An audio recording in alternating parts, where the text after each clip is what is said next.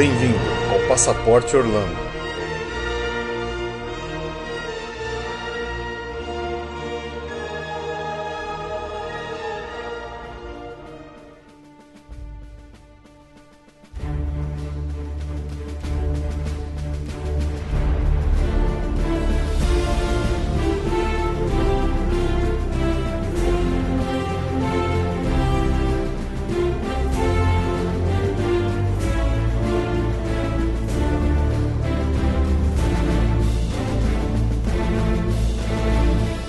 Pessoal, bem-vindos a mais um podcast do Passaporte Orlando. Eu sou o Felipe. E eu sou a Juliane. E ambos estamos curtindo uma gripe herdada em Orlando. É, vale a pena sim, né? É, provavelmente algum vírus chinês bizarro de algum óculos 3D que a gente usou lá. É. Além de estar tá curtindo uma DPO ou uma DPD. O que, que é uma DPO? A depressão pós-Orlando. E não é fácil de lidar com isso normalmente quando se volta de lá. Não, a gente queria morar em Orlando. Mas infelizmente, como temos contas a pagar, estamos aqui de volta.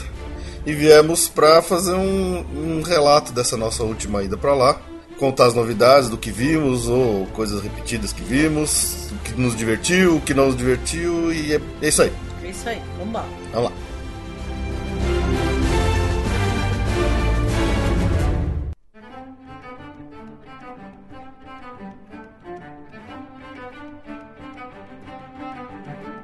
Queria começar aqui agradecendo as pessoas que ouviram nosso primeiro episódio e deram um feedback positivo pra gente, ou críticas.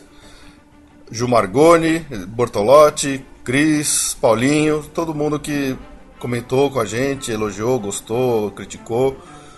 Podem continuar criticando e mandando sugestões, que sempre queremos ouvir sugestões de melhorias. Para isso, lembramos que vocês podem deixar comentários no blog, podem curtir o canal do Passaporte Orlando no Facebook, deixar comentários por lá, ou nos mandar um e-mail no passaporteorlando.yahoo.com.br.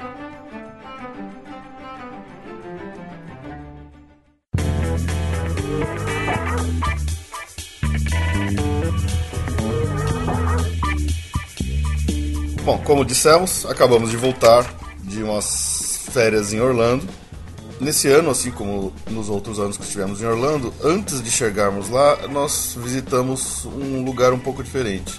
E dessa vez o lugar escolhido foi Cancún.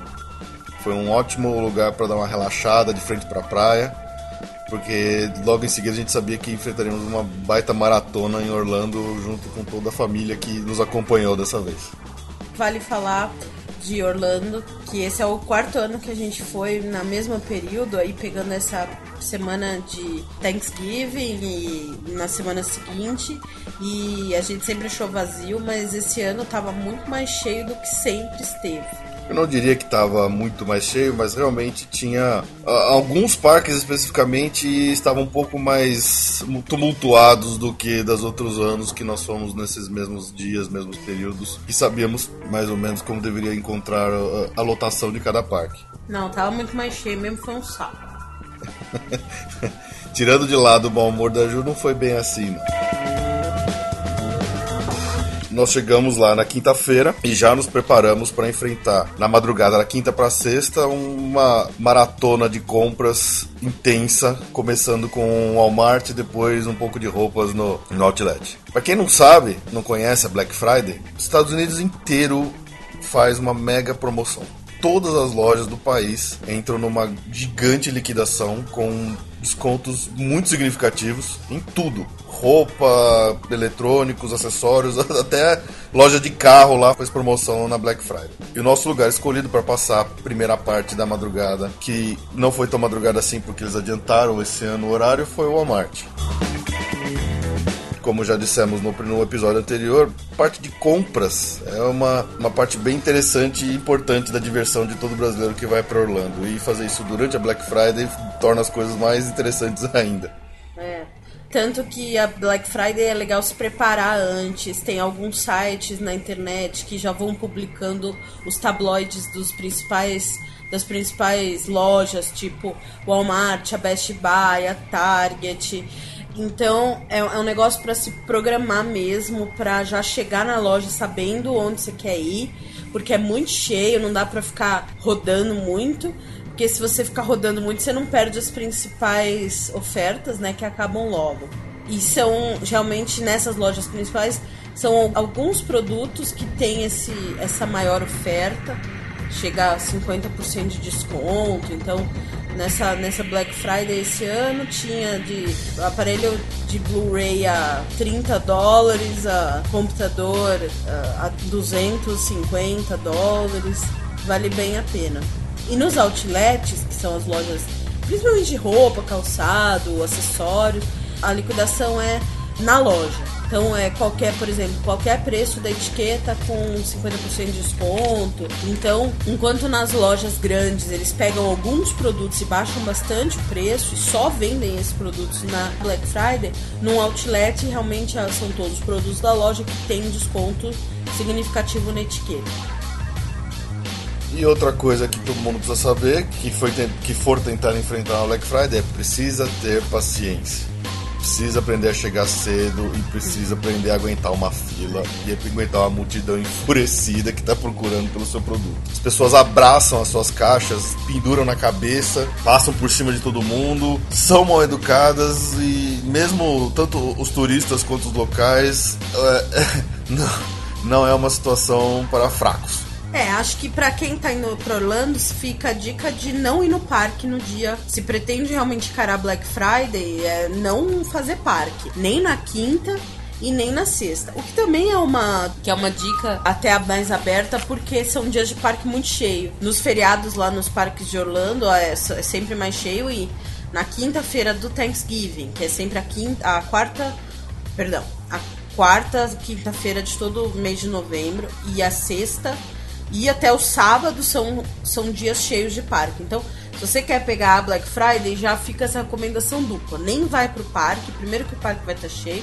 e segundo que é muito desgastante para fazer as duas coisas juntas. Então, programe-se se você quiser pegar a Black Friday para fazer só Black Friday. E tem uma, assim, a Black Friday é, é pro Thanksgiving em novembro, mas existe não nas lojas tipo Walmart, Target, essas lojas não. Mas nos outlets é, é, comum fazer uma liquidação menor que o Black Friday, mas no pós todos os feriados que tem lá nos Estados Unidos. Então, desde o 4 de julho, Memorial Day, President's Day, no, no blog, no Passaporte Orlando já tem, tem uma listinha no post do melhores períodos de visitar Orlando, falando quais são os feriados. E... Pode olhar no, abaixo aqui na postagem desse podcast, a gente vai colocar o link desse postagem especificamente. Isso. Nos outlets também, pós qualquer feriado nos Estados Unidos, também tem uma liquidação. Nenhuma é tão grande quanto a Black Friday, mas já, já é uma coisa a se pensar que já deve valer mais a pena também. Só voltando rapidinho, antes de encarar Black Friday, o nosso almoço de Thanksgiving foi no Rainforest Café, lá no Disney Downtown. Pra quem não conhece, é um restaurante bem interessante. Que ele. Os pratos são bem típicos de todos os restaurantes americanos, como Outback, Fridays, Cheesecake Factory e, e, por aí vai. Mas ele é um ambiente muito interessante, a decoração dele é toda imitando uma floresta, tem aquários muito bonitos e tem a, a cada 22 minutos tem uma thunderstorm quando as luzes diminuem e tem som iluminação como se estivesse tendo uma, uma tempestade de trovoada. É bem interessante. E o que lá é o grande carro-chefe é uma sobremesa chamada Volcano, que é uma sobremesa enorme com brownie, sorvete, chocolate, calda quando você pede uma, o garçom vem gritando de dentro da cozinha, às vezes acompanhado por outros garçons, e os robôs de macacos, elefantes que tem dentro do restaurante começam a gritar junto, então é mó festa.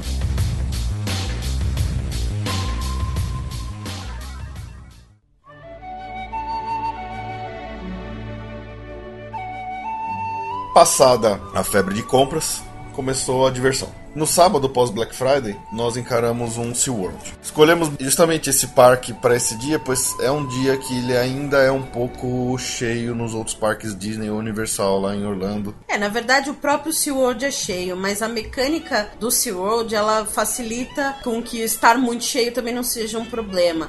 O SeaWorld ele é basicamente uh, shows. Shows grandes, com estádios grandes. Então, atração mesmo de entrar, de ir, tem pouquíssima. Tem duas montanhas russas, uma atração de água, estilo Splash Mountain, e uma coisinha, uma, um filminho do Expresso Polar, mas é bem fraquinho. O resto que tem para fazer no SeaWorld basicamente é são shows. Então, mesmo sendo um sábado cheio, ainda numa me meião de feriado nos Estados Unidos, a gente achou que valia a pena ir, porque a gente tinha que ir, né? No, nesse sábado já em um parque. E realmente foi, foi tranquilo. Embora o parque realmente estivesse cheio, é só se organizar, chegar um pouquinho antes dos horários, os estádios que tem. Tem um estádio pro show de foca, tem um estádio pro show de golfinho, tem um estádio pro show da orca. E então deu, deu pra pegar tudo até ir nas montanhas que, mesmo o parque cheio, estavam bem vazias, né? É, a, a, dica é: se você tá em um casal ou várias pessoas e não faz questão de ir no mesmo carrinho que a pessoa, se você, o que importa é simplesmente andar na montanha, existe sempre a Single Rider Line, que é a fila para quem tá sozinho. Ou seja, é uma fila muito mais curta e muito mais rápida sempre, porque só, quando sobra um lugar no carrinho, acaba entrando uma pessoa que vem dessa Single Rider Line. Então, mesmo com uma lotação até grande que pegamos no SeaWorld, foi super tranquilo. Justamente pelos que a Ju falou. Uh, os estádios grandes é só chegar na hora que você consegue lugar. E as atrações de montanhas russas mesmo, se tiver com muita fila, usa a alternativa da Single Rider, que vale bastante. É, mas mesmo assim tava tranquilo, né? Você conseguiu ir, ir tranquilo nas duas montanhas, a gente conseguiu ir no Atlântida tranquilo. É. Hum, sem espera nenhuma.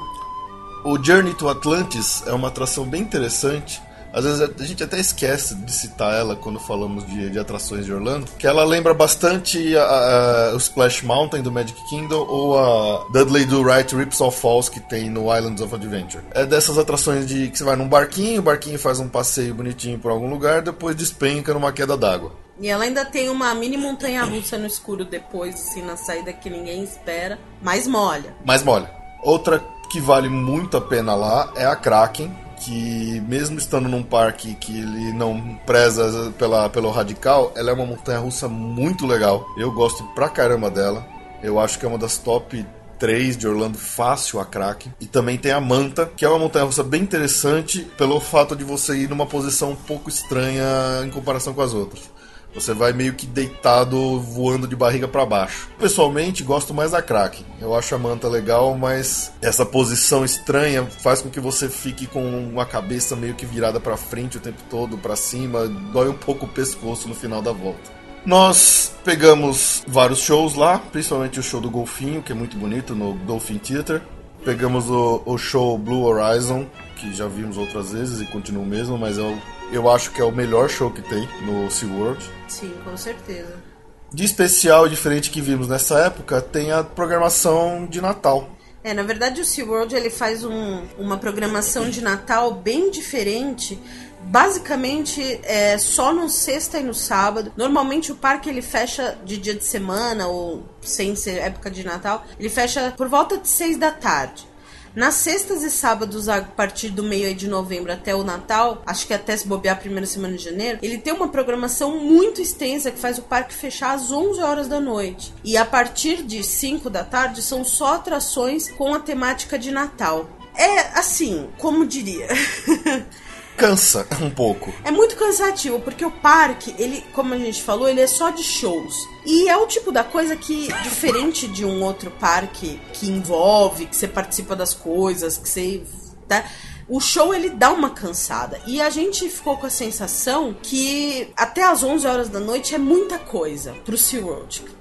Realmente chegou uma hora que, assim, quase todo o grupo nosso já tava pescando em algumas coisas. E coisas bonitas e mas assim, é muito difícil, porque o show ele dá uma cansada. Aí daqui a meia hora tem um showzinho. De aí daqui patinação, a meia... tem é patinação, show de foca, é show de baleia. O show, show de... de baleia tem um show, que é o show normal, que chama One Ocean, que é o show normal. Aí uma hora e meia depois tem um show que é praticamente igual ao primeiro show, só que é com musiquinha de Natal e, e tal. Esse chama Miracles. Miracles. Miracle. Então, é assim, é, ne... é dessa forma que eles constroem essas cinco horas a mais de parque, que é interessante, te põe realmente é um climão de Natal, porque o parque tá aberto para isso, mas acaba sendo muito cansativo. E realmente, você vê que no final, a última coisa que a gente pegou são os, os fogos. fogos de artifício. Já tava muito. Primeiro que a maioria do, do pessoal já tinha ido embora. Poucos aguentaram até as 11 para ver os fogos. E mesmo assim já tava muito cansado. É gozado. É, a gente vai falar daqui a pouco do Magic Kingdom, que a gente também pegou a programação de Natal no Magic Kingdom, que é um parque totalmente diferente do SeaWorld. A programação de Natal até vai até meia-noite. Só que os fogos, vai que é o ponto alto, eles são por volta de 10 da noite. E aí quem tá cansado, quem é de família, tá com criança, já pode ir embora que não vai perder. Então a sensação que deu um pouco dessa festa de Natal do SeaWorld é de um esticamento um pouco forçado demais. E é. realmente cansou, né? É, e, e, você saber que você tem que esperar até as 11 horas da noite para ver os fogos, para basicamente esperar para entre um show e outro. E a circulação pelo parque ela é meio estranha. É, você anda muito de um estádio até o outro para ver os shows. Então, além disso, você cansa de andar muito vai e volta. Você não consegue simplesmente fazer um, um caminho circular no parque para curtir todas as atrações. Você tem que ir, voltar, ir, voltar. Então, apesar de tudo, nós sentimos que foi meio exagerada essa programação de Natal deles, meio cansativa. Eu, eu, eu não repetiria. É. Só lembrar, última coisa que não falamos, que é bem interessante, é o show de Natal da, das árvores dançantes que tem no lago. Eles têm várias árvores, né, num, num, num lago. É, árvores pinhe... árvores pinheiros tipo pinheiro que né? ficam lá ao longo deles, são cobertos com luzes e de tempos em tempos, essas luzes dançam conforme alguma música que toca no parque todo, praticamente. É bem bonito de ver. É. O show de patinação valeu muito a pena também, porque eu acho que é uma coisa diferente pra gente. Eles sempre pegam esses ex-atletas, então é um belo show. Só que realmente ele foi já mais já foi 10 e meia da noite, mais, eu vi muita gente dormindo, inclusive eu, feliz. Eu cochilei forte nesse. Cochiloso, porque realmente é muito puxado, muito puxado. Então é, é, interessante. Mas isso assim, realmente é só nessa época. Geralmente o SeaWorld é um parque que fecha às seis da tarde, que eu acho que tá de ótimo tamanho, assim, né? É que foi uma, uma, uma, programação especial de Natal, incluída no ingresso, quer dizer, não tivemos que pagar nada mais por isso, diferente do Magic Kingdom. Então, assim, vale a pena, só que é muito cansativo. Ah, uma coisa que acho que vale dizer é que a gente, até sabendo e prevendo isso, a gente não chegou de manhã cedo no parque. E foi bom. Mesmo assim, a gente cansou no final, mas porque a gente foi fazer compra de manhã e tal. Mas é, a gente chegou no parque por volta de uma da tarde, já sabendo que ia ser estendido. Se a gente tivesse chegado às nove da manhã, a gente não teria com certeza aguentado ficar.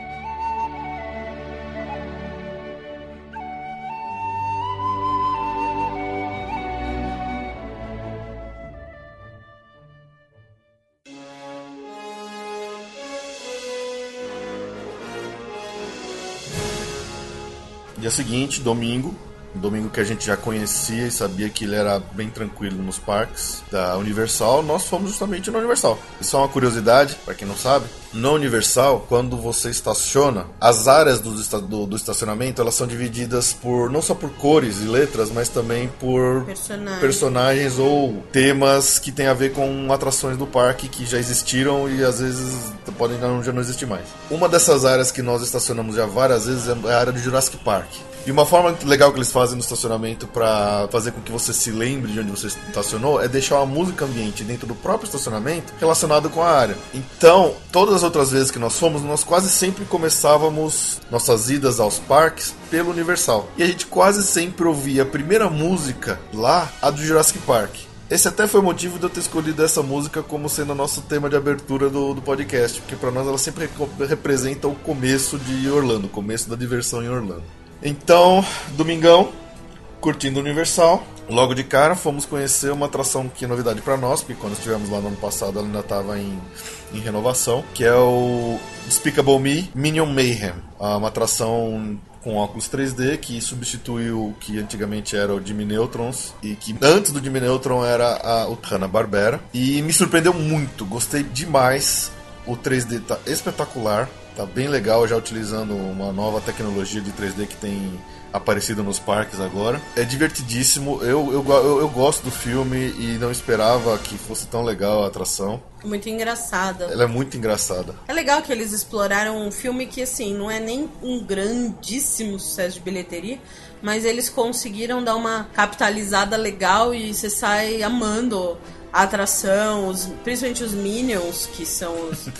os seres amarelinhos, mas é bem legal, valeu bem a pena. A Universal, de uma forma geral, ela é um parque em obras, né? Logo de cara também a gente deu de cara com a construção que deve ser o Transformers. É, não é oficial ainda, mas os boatos dizem que é o Transformers lá nessa área. É oficial. Ah, é oficial? É oficial. Ah, desculpa. Transformers, ele ficava ali onde tinha um restaurante abandonado e tá bem na entrada do parque, mas assim, em construção mesmo. E lá pro fundo, É, toda a antiga área de Emmett, onde tinha o brinquedo do tubarão, ela tá toda cercada por tapumes. esse que não é oficial, mas tudo, todos os rumores indicam que é a expansão do Harry Potter pra Universal. Que diz a lenda, já é lenda urbana já, que vai ter. Bom, que vai ter o Harry Potter no Universal já é certeza. O que dizem que é, é, vai de alguma forma unir a área do Harry Potter, que já existe no Islands of Adventure, que é, é no mesmo sítio, vai, no mesmo, na mesma área do, mesmo resort. mesmo resort, que ela de alguma forma vai se unir com a área do Harry Potter na Universal. Tem gente falando que é subterrâneo, tem gente falando que é um trem, que é o Hogwarts Express. Mas realmente tem no ar que algo desse tipo vai acontecer lá. Então o parque ele tá bem em obras mesmo nesse momento, com o Transformers ali na frente e com toda a área de Emmett murada. E, e é gozado, além disso, desses dois, tinha uma, uma área toda murada. O principal restaurante popular da área do Universal, que ficava ali do lado do. Dos do- Simpsons. Dos, dos Simpsons também tá fechado. Então, assim, realmente a Universal, a sensação que dá é que tá em obras mesmo. É, eles estão querendo renovar bastante. E a verdade é, é um parque que precisava de um pouquinho de, de reformulação, sim. Que muita gente ainda considerava um parque que não, não tinha mais tanto atrativo, apesar de eu gostar muito dele ainda. Mas é, essas, essas reformas, essas novidades, com certeza vêm para melhorar bem o parque. Pra quem lembra, pra quem já foi, já esteve na, na- no Tubarão, tinha aquele tubarão onde as pessoas tiravam muitas fotos. Uma que escultura, ficava né? Na, uma escultura, é, exatamente, uma escultura de um tubarão pendurado que, que servia basicamente para tirar foto como se você estivesse sendo mordido pelo tubarão, que ficava na área de Emmett. Essa, ela foi removida de lá de- do meio da obra, ela continua no parque perto da entrada do Disaster. Então, ainda dá para tirar as fotos que todo mundo gosta. Eu, principalmente, cada ano que eu vou lá, tento fazer um jeito mais bizarro de tirar uma foto lá. E o engraçado é que sempre as pessoas que estão atrás da fila da, da gente começam a me copiar. Se pendurar de cabeça para baixo na boca do tubarão e coisas do tipo. Ah, bom, destaque da Universal sempre a Múmia, que é muito bom. Rocket, né? Que é a montanha russa. Eu adoro a Rocket, eu acho uma montanha russa.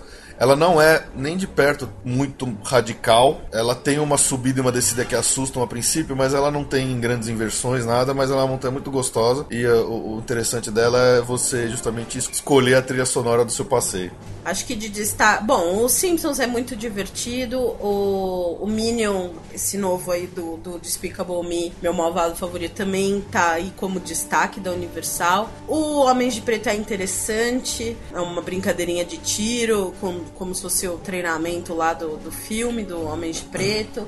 O ET, a gente inexplicavelmente pegou uma fila insuportável. É um brinquedo antigo já, não tem grandes atrativos, bem antigão já. já. É, pois é um é. brinquedo datado, mas a gente acho que deu uns azar lá, ou eles estavam com uma pista fechada. Eu não sei por que eles fazem isso. É, porque estranhamente dia- o resto do parque tava tranquilo. Nós demos quatro, cinco voltas seguidas na múmia sem fila. Até É. nos Simpsons pegando fila de 5, 10 minutos, mas no ET. Tinha mais de meia hora tinha mais de de meia hora de fila. Eu não entendo porque que às vezes eles fazem isso. Eles parece que querem deixar fila sem ter necessidade. Enfim, é um brinquedo antigão. O Shrek é um brinquedo que não, a gente mesmo não É. acha interessante, porque Fomos só uma vez nele. Assim, é um cineminha 3D tradicional. É, sei lá. é, Eu, pra falar a verdade, eu tô meio de saco cheio de Shrek. É. É, e o acho que vale o, o Disaster, que é. O Disaster ele é bem engraçado, ele aproveitou uma atração antiga que mais ficou meio- muito datada, ele transformou numa atração de comédia. É bem mais interessante pra quem fala inglês e entende inglês. Quem entende inglês vai dar boas risadas. O que precede o, o trenzinho, o antigo trenzinho que era da atração do terremoto. É. E vale falar, então, outra novidade que a gente teve no Universal, a gente assistiu o show de encerramento. Começou há pouco tempo, em comemoração aos 75? 100 anos. 100 anos? 100 anos de Universal. Do, do, do estúdio, né? Do Universal Studios. É um filme, ele é meio fantasmique do, do Hollywood Studios. Ele mistura tudo. Ele é uma mistureira que tem projeção na água, uh, Show de fogos, laser, fogos. laser. Tem hora que tem muita coisa acontecendo que você não vê tudo. Mas assim, é bem interessante. É uma homenagem ao cinema mesmo, aos filmes. É, eles passam uma grande colagem de cenas com heróis e vilões do cinema de filmes da Universal. Acontece bem no Lago Central que tem no Universal. É bem interessante. Interessante, Valeu a interessante. pena. Melhor do que eu esperava. E é um encerramento que não tinha em nenhum dos parques, né? Da, da, da Da Universal. Universal. É um encerramento que é legal, é, é marcante. Isso aí.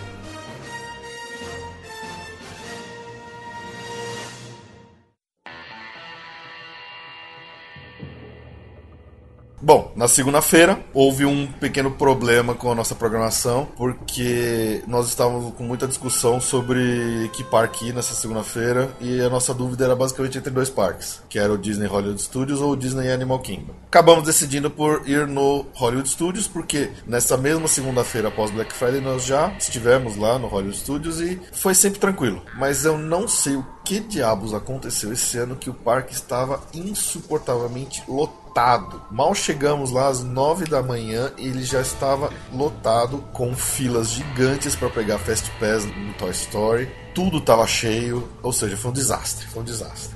Foi, é, e era o nosso parque, na verdade, a, dúvida era porque a gente priorizava pegar o Hollywood Studios melhor, Que é o porque é o nosso- nosso parque favorito. É, é o nosso parque favorito da Disney. da Disney. No entanto, a gente chegou lá e aquela multidão e realmente começou a dar um bode danado. E agora tem uma coisa: nesse último ano, a Disney lançou um aplicativo de celular que é, é- é online com as informações do parque, dos parques online e disponibilizou o serviço Wi-Fi nos parques. É, então, é, o aplicativo ele é gratuito, tá disponível tanto para Android quanto para iPhone. É. Chama My Disney Experience. E o Wi-Fi de graça nos parques deixa qualquer um com um celular possível de conectar e saber o tempo de fila de qualquer atração de qualquer um dos parques da Disney. Então, estando lá no Hollywood Studios, sofrendo, Sofrendo. com aquela multidão, a gente via pelo celular que o Animal Kingdom, por exemplo, estava com o normal de, de público para esse dia, que era vazio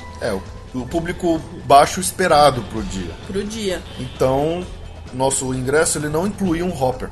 Pra quem não sabe, o hopper é um, é um adicional que você paga no seu ingresso Disney que você pode trocar de parque no mesmo dia. Então, fomos até o guest service e lá a gente comprou e pagou o adicional, incluindo o hopper no nosso ingresso. E saímos correndo do Hollywood Studios e fomos para o Animal Kingdom. Apesar de chegar meio tarde no Animal Kingdom, chegamos lá praticamente meio dia e meia, quase uma hora e o parque fechar meio cedo nesse dia, ele fe- ele fechava às 5 horas, o fato dele estar vazio fez com que a gente conseguisse ir em todas as atrações tranquilamente. E ainda com direito a 5 repetições no Expedition Everest, que é a principal atração lá do Animal Kingdom. É. Só não tivemos tempo para andar com calma para ver as, a- a- as ambientes dos animais, os cativeiros.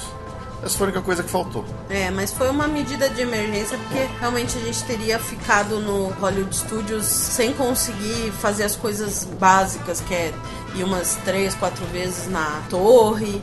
Então foi, foi uma decisão difícil. A gente ficou muito pouco tempo no Animal Kingdom, mas exatamente porque o Animal Kingdom ele é, ele tem pouca coisa e tal, deu, deu certo. A decisão, A decisão foi acertada. Graças ao My Experience, a poder ver os horários de fila que tem no, pela, pela internet, pelo aplicativo do celular. Então, quem vai pra lá, use isso. Não deixe de usar, vale muito a pena.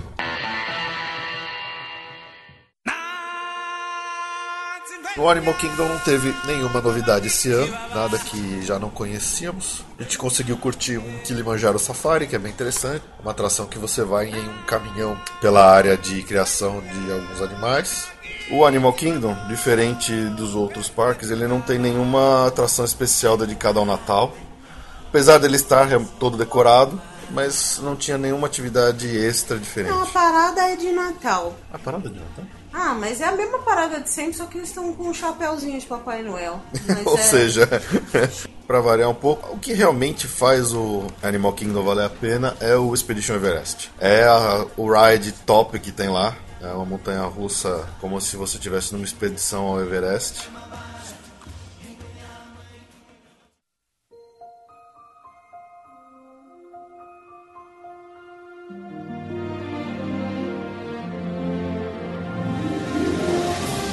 Passando para o próximo agora. Na terça-feira foi o grande dia do Magic King. Esse sim, nós participamos do mega evento de Natal que o parque faz, que chama Very Merry Christmas Party. Exatamente. Mickey's Very Merry. Mickey's Very Merry Christmas Party.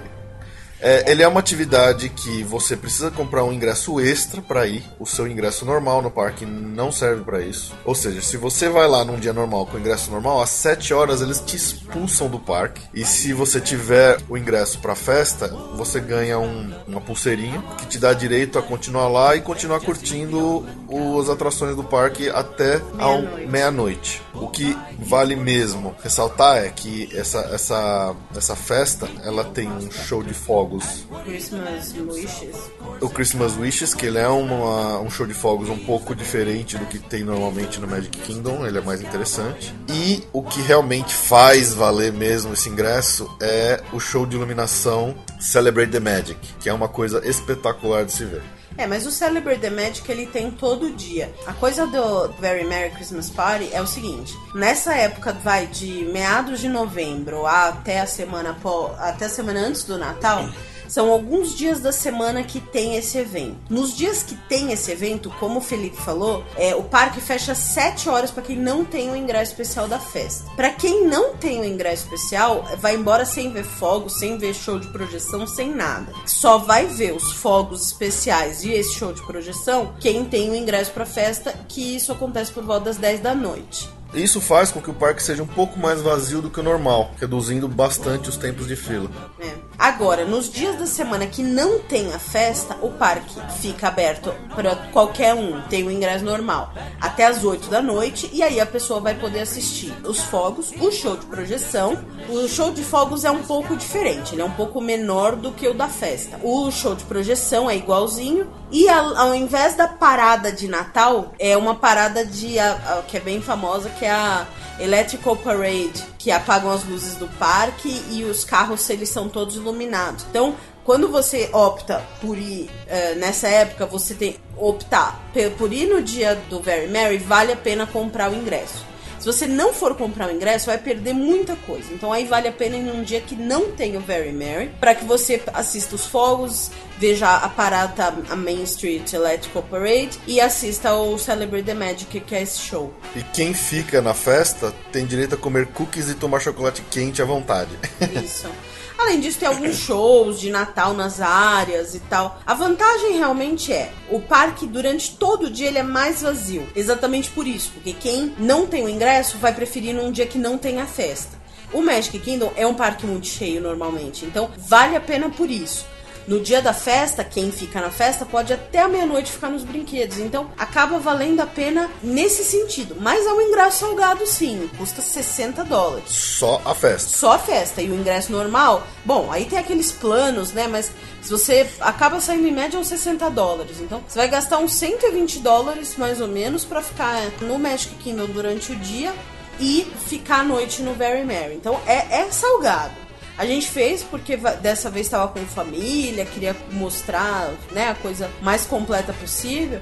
Mas é de pensar, mesmo porque ficar das nove da manhã à meia-noite é muito cansativo. É, mas em se tratando do Magic Kingdom, que é o maior parque que tem em Orlando, contando que ele tem duas novas áreas, ele ficou um parque muito grande. Para você curtir todas as atrações que você quer num dia único, fica bem corrido, fica bem apertado. Ainda mais se você quiser repetir atrações, não está fácil. Então é um parque que se você ficar pouco tempo, você precisa ir no segundo dia para conseguir curtir todas as atrações. Então, com esse horário estendido que nós pegamos, foi possível sim ver tudo o que a gente queria ver. Menos Splash Mountain que infelizmente quebrou quando a gente chegou lá e não voltou mais.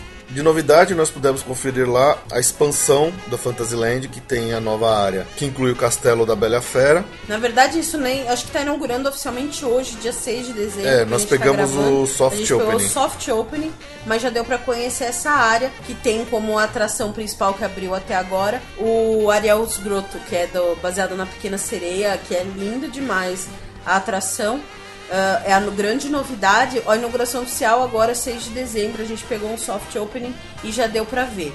Além disso, tem o restaurante da Bela Fera, Be Our Guest. Beer Guest, só que ele não pode nem entrar pra dar uma olhadinha e eh, não tinha mais eh, Reserva. já reserva aberta quando a gente foi, então não, não conseguimos nem dar uma olhadinha, mas deve, deve ser lindo, né? É, toda, toda essa área ela é muito caprichada, ela é muito bonita, é bem interessante. Lembra bem os desenhos. A própria fila da, da- do Ariel's Grotto é muito divertida de se ver, apesar de ser meio longa. Bem longa. Mas a gente não pegou fila, a gente só, só, só teve que andar bastante pra chegar lá. Ainda mais porque o miolo da área ainda tá em obras. Porque na Exatamente. verdade a expansão do Fantasyland ela só vai ser concluída acho que em 2014. Ainda estão construindo uma montanha russa dos Sete Anões. Então a gente tá tentando dar uma volta numa área que ainda tá em construção pra chegar na, nessa atração da Pequena Sereia. Então ela tá ainda, ainda fora de lugar. Quando acabar tudo vai vai tá lindo, o acesso vai estar melhor, mas valeu a pena já conhecer. Valeu. A própria atração da Pequena Sereia é muito bonitinha, ela é bem legal. Pra quem gosta dessas atrações padrão estilo Disney, que você senta num carrinho e você passa por cenários, é, ela tá muito caprichada, com animatrônicos de primeira, assim, lembrando bem o design do desenho e com todas as músicas bem chicletes que tem no desenho da Pequena Sereia, que você sai de lá cantarolando. É.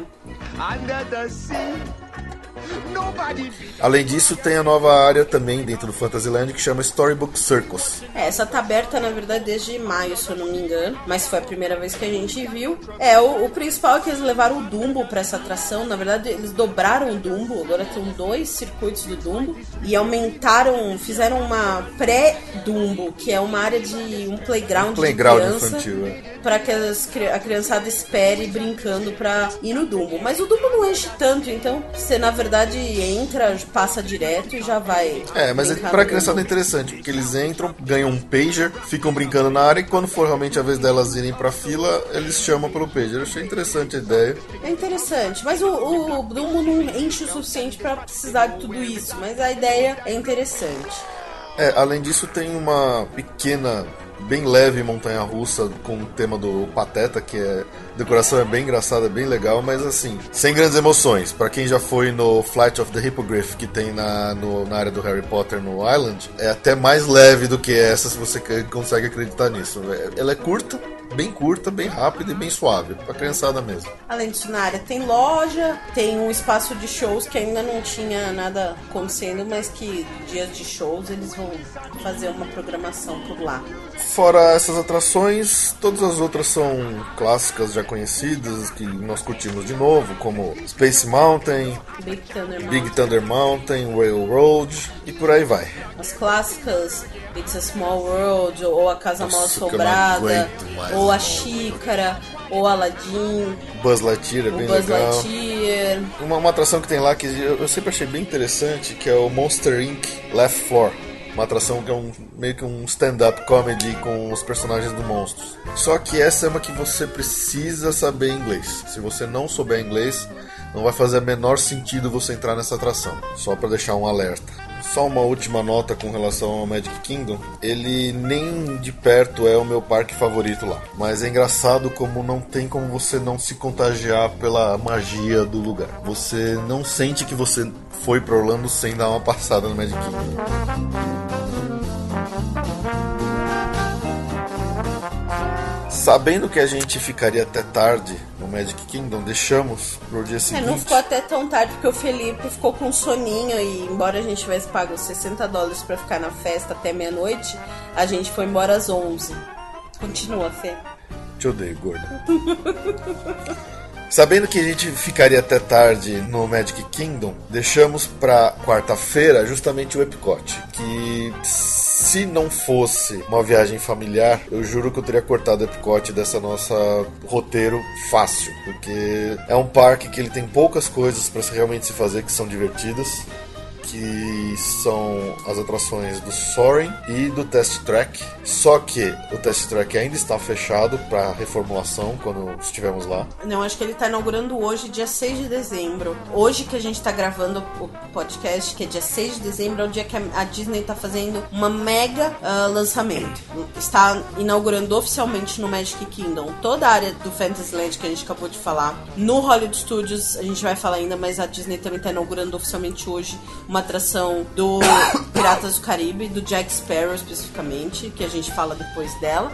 E hoje também estão inaugurando o, oficialmente o Test Track. Infelizmente, quando a gente estava lá uma semana atrás, não teve nenhum soft opening, que eu tinha esperança de tentar já. Apesar da gente conhecer. conseguir ouvir eles testando e o, o, barulho dos carrinhos passando, a gente ouviu bem. Ouviu, mas, mas não estava aberto para público ainda. Nenhum, nenhum soft opening. Em compensação, Jack Sparrow, que é uma porcaria, estava aberto para testes. Então, uma pena. É. Era melhor ter testado o Test Track. Com certeza. Então, ficamos mesmo pela atração do Soaring na base do Fast Pass.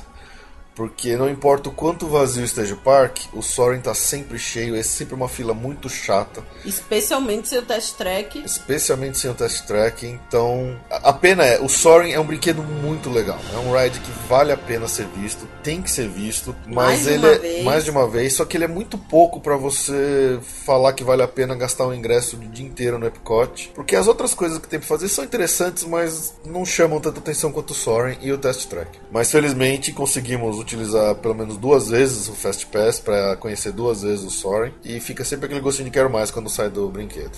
É muito bom. O Soaring é, é um dos melhores atrações, na minha opinião, de Orlando. Infelizmente, ficar no Epcot é tão ter tão pouca vazão, faz com que ela seja sempre lotada, impossível de ir e que a gente dependa realmente 100% do Fast Pass. É, o que faz a fila ser muito chata é que não é uma fila que você. que ela é longa e você anda muito. Ela é uma fila, às vezes até curta, mas você fica muito tempo parado de pé esperando no mesmo lugar. É muito chato. Até com Fast Pass, às vezes você chega a esperar 10, 15 minutos para conseguir entrar na atração. Nós não chegamos cedo no Epcot, justamente porque quisemos nos dar, nos dar um tempo para dormir e acordar à vontade depois do Magic Kingdom. E não perdemos grandes coisas porque, felizmente, o parque também não estava muito cheio, apesar do Soaring estar sempre lotado. E ficamos até tarde para assistir a- o show de fogos que- noturno que sempre tem no Epcot. É, e passamos um frio danado que talvez seja origem da minha gripe que estourou dois dias depois. E eu peguei logo em seguida. É. Acho que do Epcot o destaque mesmo, além do Soaring, o Mission Space é interessante, mas não é pros fracos. Dessa vez a gente teve ainda um problema que a gente entrou no, no brinquedo. Ele é um brinquedo que ele é, é feito pela NASA, em parceria lá com o pessoal da Disney, mas assim, ele tem um lado científico mesmo nele. A, a reação das pessoas é muito intensa, porque ele mexe mesmo com o equilíbrio. E ele tem uma. ele é fechado, ele dá uma sensação de claustrofobia. E a gente sentou no carrinho, ia pegar a sessão mais fraca, né? Eles têm a mais forte, que eu da outra vez me senti meio esquisita. E tem uma mais fraca. Dessa vez a gente ia na mais fraca, travou o brinquedo. Só que eu comecei a me sentir muito aflita, porque a gente ficou acho que uns 10 minutos sentado, apertado, sem ar praticamente. E foi, foi muito horrível. É, esse, esse brinquedo ele sempre é meio esquisito. Dessa vez ele nem, nem funcionou. Eles abriram para o pessoal sair. Eu não sei o que me deu, mas eu já tava desesperada para sair mesmo. É, a gente ficou uns 10 minutos fechado, sem comunicação, sem nada. Foi, foi horrível. É, mas pro final do dia a gente voltou lá e tava tudo funcionando bem, tranquilo, sem problema. É, mas é um brinquedo meio estranho.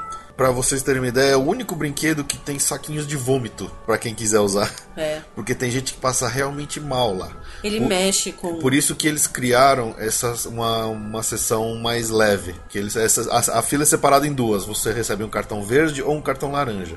O cartão laranja é para mais intenso, onde a simulação envolve uma centrífuga bem apertada que realmente te dá uma sensação de peso no peito que é, é, é estranha.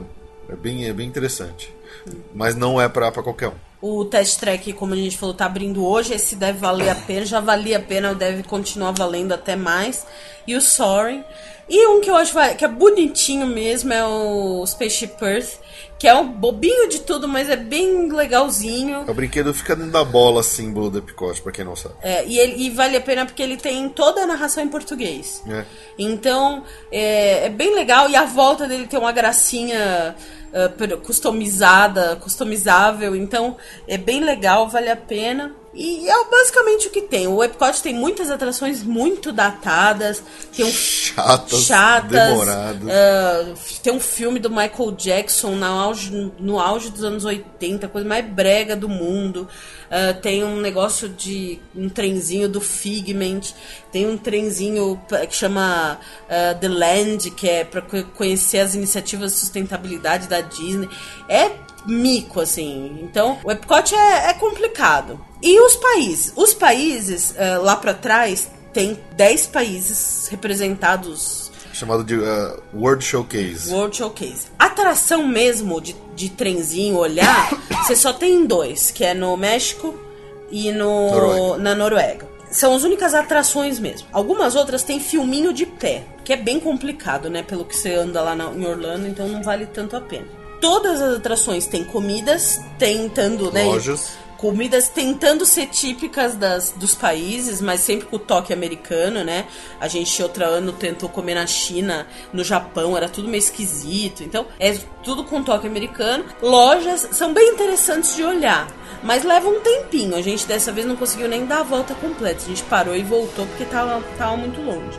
O que valeu a pena mesmo foi parar na, na Inglaterra, no pub, tomar uma Guinness e comer um fish and chips. É. E aí a gente já ficou pra ver os fogos. Esse foi o Epcot.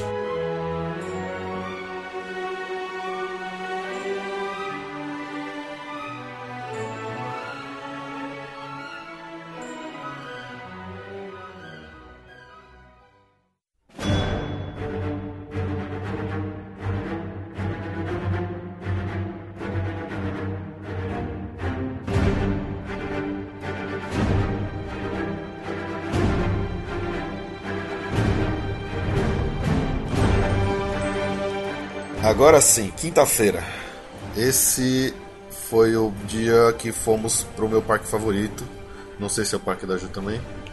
Que é o Islands of Adventure, que fica no complexo da Universal. É o irmão do Universal Studios, o irmão mais novo e mais bem, bem visto atualmente. É. Lá não tinha nenhuma grande novidade. A única coisa nova que nós vimos foi a reformulação do vídeo da atração do Spider-Man. A atração em si é exatamente a mesma, mas o, o, os filmes 3D que tem durante a atração foram reformulados para utilizar uma tecnologia em HD mais atual, com óculos 3D mais atual, porque sinceramente o brinquedo era muito legal, mas antes eu me enxergava porcaria nenhuma em 3D no, no, na tecnologia antiga. Nessa nova melhorou muito, mas melhorou muito mesmo. Então é, é uma atração que ela é muito legal, tecnologicamente ela é interessantíssima e com essa atualização ficou melhor ainda. De resto é o de sempre, que é muito legal de ir. É a montanha russa do Hulk, a xícara do X-Men, uh, os brinquedos de água da área do Toon Lagoon, que é o Popeye, e o Dudley do Right Rips All Falls, que é bem legal. Assim como o, a atração do Jurassic Park, que molha um pouquinho, nem perto do que molha o Popeye. É. Aí vem o Harry Potter. Aí a grande estrela, o Harry, a área do Harry Potter, continua a mesma, sem grandes novidades, mas a gente consegue ver que a obra que está sendo feita no Universal, de alguma forma, também está lá no Island.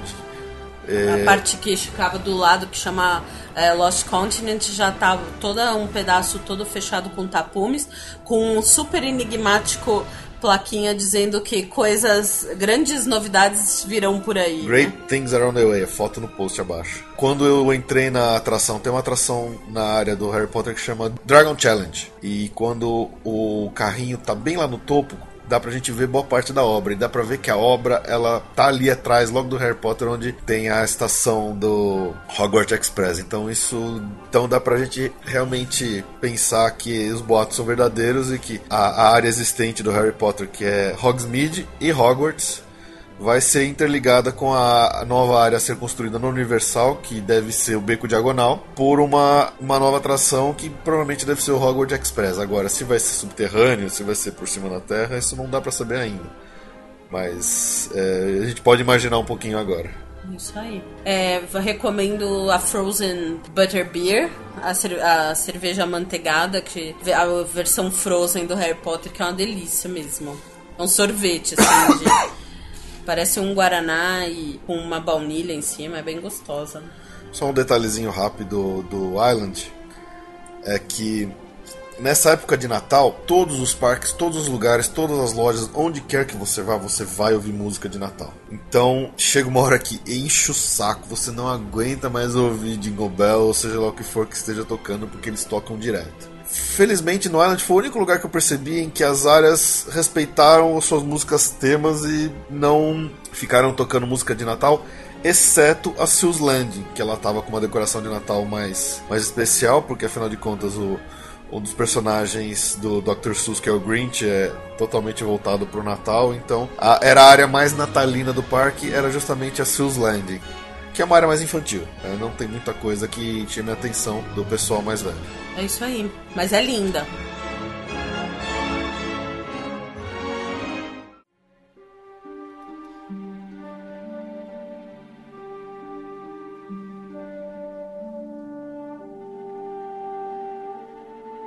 Na sexta-feira, voltamos para o Hollywood Studios esperando não encontrar aquela multidão chata que encontramos na segunda-feira. Estava sim mais vazio, mas nem de perto tão vazio quanto gostaríamos que estivesse. É, a gente percebeu pelo movimento e até do hotel que a gente ficou que a Disney fez alguma até porque eles gravam nessa semana o, a tal da parada de Natal especial que vai ao ar todos os anos há milênios na, na ABC, que é o show de Natal que gravam no Magic Kingdom. Para isso, eu não sei quanto que tem a ver, mas alguma coisa tem. Eles usam bandas universitárias de escola é, também. De escola, esses grupos que tem a banda, tem as cheerleaders. E a gente no nosso hotel mesmo tinha um grupo. E a, pelo conversa que eu ouvi numa fila, a Disney convidou já esse pessoal que estava indo que foi no parque para participar da tal da parada, convidou, deu um ingresso de dois, três dias. E a gente viu uma coisa que nunca a gente tinha visto lá, que eram grupos grandes de excursão mesmo, passeando por ali. Então, quando você pegava um grupo de 40, 50 pessoas na tua frente numa atração, era um inferno, porque ali já com certeza tinha 20 minutos, meia hora a mais do que teria. E a gente viu isso muito forte no Hollywood Studios nessa sexta-feira. Então, não sei por que desse ano tinha, não sei se é uma nova coisa da Disney, espero que não seja, mas tem a ver com essa com essa gravação que eles fazem de Natal, essas bandas de colégio, de colégio né, de, de vários estados, de várias etnias, a gente assistiu, viu, viu bastante. Parecia filme de colegial. É, e as grupos de 30, 40 cheerleaders, todas com a mesma roupa, mesmo uniforme, assim, andando em grupo, em conjunto. E quando você via uma delas, eh, um grupo desses entrando bem na sua frente, na hora que você tá indo pro brinquedo, é, era até doloroso, porque se ele tava marcando lá 10, 15 minutos de fila, com certeza aquilo lá subiria para 25, 35 minutos de espera. Infelizmente aconteceu bastante no Hollywood Studios. E a gente espera que a Disney não, não, não, faça mais, não tenha mais essa prática, porque, como eu disse no começo, deu uma melada na, nessa semana que sempre foi pra gente um paraíso de vazio. Dessa vez não foi bem assim, e muito por causa disso. Pelo menos no Hollywood Studios a gente sentiu muito.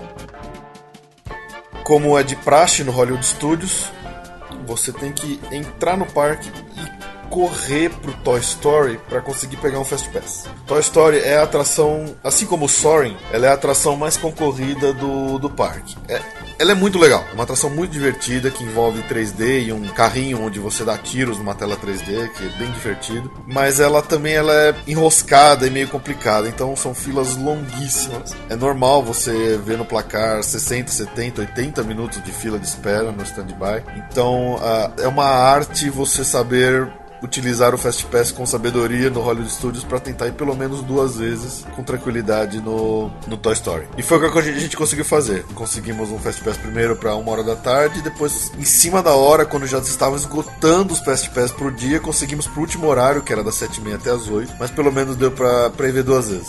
De resto, não, não tem nenhuma grande novidade no Hollywood Studios, nada de novo que já não conhecíamos. Twilight.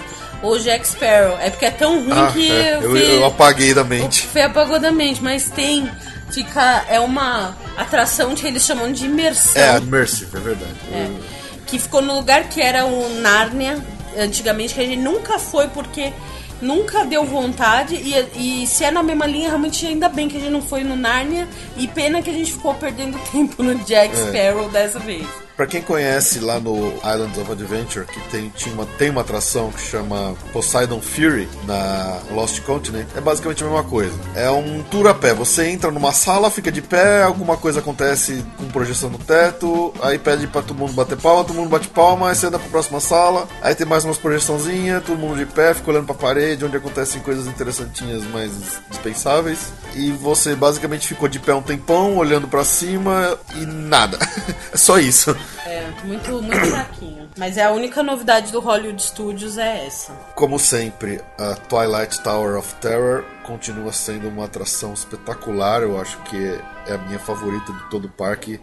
Ela é mais completa, tem a melhor ambientação de fila, tem tecnologia e tem a parte divertida do elevador caindo e subindo randomicamente. Pra mim, a- ainda uma das melhores coisas que tem pra fazer em Orlando é a Twilight Tower of Terror. Concordo. O destaque é o- também a montanha do Aerosmith. Na verdade, o Hollywood Studios tem bastante. Ele tem poucas atrações, poucas rides, que é aquela que você entra e, par- e faz a coisa, tem muito show. Mas as que tem são, são bem legaisinhas. Além da torre, tem a montanha. é, uma montanha russa no escuro, que é do Aerosmith, que é bem divertida, ela tem uma saída muito legal. É curtíssima, assim, é. Acho que impressão que der não leva nem um minuto, mas é, é muito legal. E o Star Tours, que é a atração de Star Wars que tem no parque, que ela é muito legal desde que ela foi reformulada no ano passado, que nós já conhecíamos essa, essa atração já reformulada. É uma atração que você precisa ir mais do que uma vez, porque eles criaram cenas randômicas que se juntam e formam cada vez que você vai num, numa, num passeio diferente. E eu, como nerdão fã de Star Wars, cada vez que eu entro lá, eu saio de lá com um sorriso de orelha a orelha. Tem, bom, o, Toy Story, que a gente já falou, que é excelente também. De shows, o da Pequena Sereia é uma gracinha, é um musical com os efeitos. O da Bela Fera é muito clássico, porque eu, pelo menos pra mim é o, é o filme de princesa Disney da minha geração, então eu conhecia, conheço todas as músicas, são lindas, acho que são as músicas, o filme, o filme da Disney com as músicas mais bonitas, na minha opinião. E tem, é um teatro mesmo. Tem o show do Fantasmic. Fantasmic, é o show de encerramento, ele não, não tem um show de fogos abertão como é no, no Epcot ou no Magic Kingdom, é- mas é o show de encerramento do Hollywood Studios. Tem, antes disso, né, durante o dia tem o show do Indiana Jones, que é meio longo, muito falado em inglês, assim, mas as horas de ação são interessantes. Show de dublês. Show de dublês. Além disso, tem mais dois shows longos. Essa é uma característica do Hollywood Studios. Ele tem alguma. Ele, ele é um parque com poucas atrações dessas que chamam-se rides. Mas ele tem muitos shows. E, e como eu falei até no caso do SeaWorld, fica cansativo. E, e são atrações longas. Então o Hollywood Studios ele tem, além do show do Indiana Jones, que deve ter uns 40 minutos, ele tem um que é um show de dublês de carros principalmente, que é longo pra caramba e longe. E tem outro que chama Backlot Tour, que é um trenzinho. Ele tem várias fases, é longo pra caramba também. O finalzinho é até interessante, mas é muito longo. Ficar nesses três shows no mesmo dia é pedir pra não fazer mais quase nada, né? Porque são muito longos. O, o próprio Teatro da Bela Fera é longo, ah, o da Pequena Sereia não tanto. Também tem outra atração que é o, uh, Movie Ride, que ela é longa, é interessante, também é sobre cinema, mas é- ela é longa. Então no Hollywood Studios, você, pra ter um tempo pra ficar nas, nos- nas, nas rides, você escolha bem o que você vai fazer de shows. Ainda agora na nossa ida de final de ano, a gente teve o prazer de encerrar, na verdade, a nossa nossa período em Orlando no numa evento de Natal do Hollywood Studios, que é o Osborne Lights. Osborne Family Spectacle of Dancing Lights. Perfeito, muito obrigada. Fotos abaixo no post. É maravilhoso, é indescritível, assim, realmente é o de Natal mesmo, acho que é o grande é, o, é o grande espaço. Ali você tem certeza que é Natal e dá uma alegria natalina nas pessoas, fica todo mundo dançando espontaneamente. É muito Muito legal. É, É uma rua com casas cenográficas e prédios, fachadas, onde ela, as- essas fachadas são forradas, forradas de luzes. E essas luzes dançam conforme a música que toca a cada duas, três outras músicas que ficam tocando no ambiente. E aí vem uma música especial onde acontece o show de luzes. É demais, é muito legal, é muito lindo. E também tem um pouco de neve falsa, né? é, mas é bem mágico, vale muito a pena.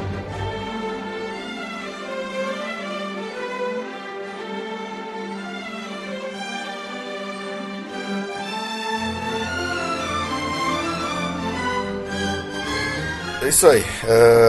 O sábado foi um um, um dia, um dia bônus que tivemos um chorinho pra curtir um pouco mais de, de Universal e Islands of Adventure. O nosso ingresso permitia que fôssemos nos dois parques no mesmo dia. Então a gente conseguiu dar umas últimas duas voltas em cada uma das nossas atrações favoritas dos dois parques. Mas foi isso. Aí, infelizmente, tivemos que voltar pra casa pra lidar com a depressão pós-Orlando e pagar as contas. Dessa vez, apesar de ter sido nossa quarta ida seguida pra lá, é impressionante como a gente não enjoa daquele lugar. É, Não importa quantas vezes você vai, ele continua sendo divertidíssimo. É um lugar onde você simplesmente se desliga do mundo real e você curte, diverte e apaga sua mente só, só se diverte. Você só se diverte.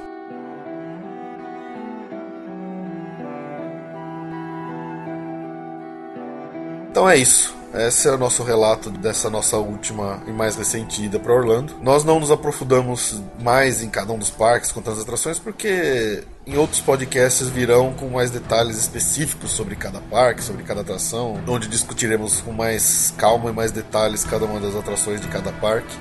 Essa foi mais pra gente dar uma geralzona de tudo que vimos, gostamos e não gostamos, das novidades e por aí vai. Isso aí. Até a próxima. Até a próxima. Um grande abraço e um Feliz Natal para todos.